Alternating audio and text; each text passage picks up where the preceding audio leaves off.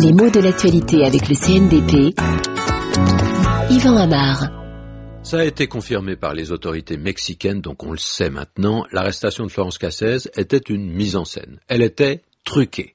Alors, personne ne sait encore si cet aveu de la part des officiels mexicains va rapidement débloquer la situation, euh, si elle va d'ailleurs la débloquer complètement, mais au moins on sait que l'opération a été orchestrée organisée pour devenir comme une petite pièce qu'on pouvait montrer, notamment montrer aux médias. C'est bien pour ça d'ailleurs qu'on parle de mise en scène ou d'opération orchestrée, deux expressions qui font référence aux arts de la scène, de ce qu'on montre, comme si c'était un piège, comme si la personne en question était piégée. Alors piège, piégé, voilà des mots qu'on emploie lorsque justement on fait tomber quelqu'un naïvement dans un piège qui lui est tendu et qui se referme sur lui. Quand tout est calculé à l'avance pour suggérer que vous êtes coupable. Ça ne veut pas dire d'ailleurs que vous ne l'êtes pas, que vous êtes totalement innocent, mais simplement toute cette invention n'a rien à voir avec la culpabilité ou l'innocence de la personne qui est mise en cause.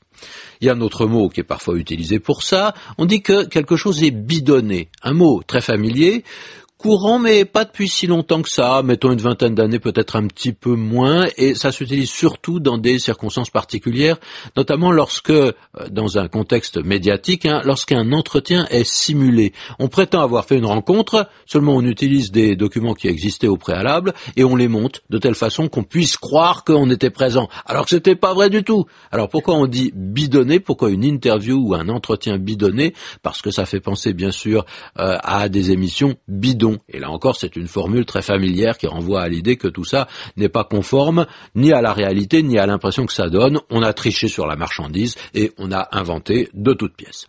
C'est bien là qu'on retrouve cette idée d'une arrestation truquée à propos de Florence Cassez. Ce qui est truqué, c'est ce qui est falsifié, ce qui est trafiqué. Au départ, le mot renvoie au vocabulaire de la prestidigitation. Hein. Le truc, c'est le procédé qui permet d'émerveiller en faisant euh, quelque chose qui paraît surnaturel. Hein. On fait sortir d'un chapeau une colombe, on connaît la carte que vous avez prise par hasard dans un paquet, on simule la magie comme si on avait un pouvoir spécial. Et en fait, ce n'est juste qu'une habileté qui passe inaperçue aux yeux du spectateur, mais quand il s'agit d'un prestidigitateur, au moins les choses sont claires. En truquant, il ne fait rien d'autre que son métier.